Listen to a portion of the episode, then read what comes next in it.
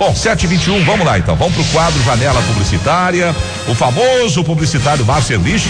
Inclusive, ele tá na revista Família Tupi no final de ano, hein? Márcio Erlich, vamos falar da publicidade, vamos falar do Natal. Ah, um ótimo Natal para você e sua família. Bom dia, Márcio. Bom dia, Clóvis. Bom dia, amigos da Tupi. Um ótimo Natal para todos vocês. Muita gente critica que o Natal, que era para ser uma festa de confraternização, virou um evento apenas comercial, em que as pessoas só pensam em ganhar e em dar presentes. Sem esse exagero, é claro que o Natal é a data mais importante para o comércio, tanto que mesmo com toda a pandemia, muitos lojistas conseguiram recuperar boa parte dos prejuízos deste ano tão cheio de desafios. Mas a propaganda tem mesmo muito a ver com a imagem do Natal que a gente tem tem hoje. Todo mundo já ouviu a história de que quem inventou a imagem atual do Papai Noel foi a Coca-Cola, não é? De certa forma, foi sim.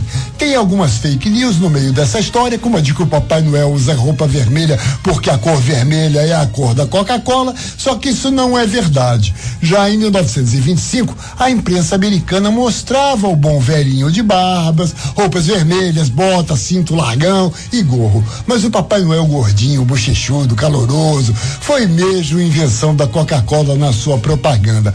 Ele apareceu em 1931 tomando Coca-Cola e um desenho feito pelo ilustrador americano chamado Harold Sandblom, sem o gorro na cabeça para dizer: Eu tiro meu chapéu para a pausa que refresca.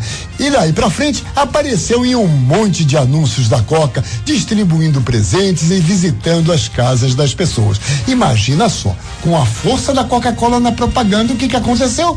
Tudo quanto foi anunciante nos Estados Unidos pegou carona, depois no resto do mundo também, e o Papai Noel ficou marcado de vez com esse jeito que a gente encontra atualmente nos shoppings para tirar foto com as criancinhas.